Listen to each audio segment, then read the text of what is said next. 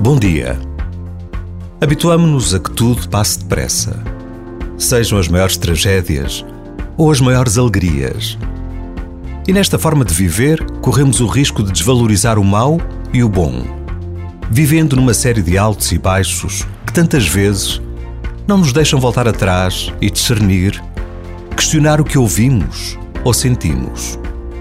Por vezes, basta a pausa de um minuto para confirmarmos a necessidade de ter tempo para pensar, para olhar, para rezar.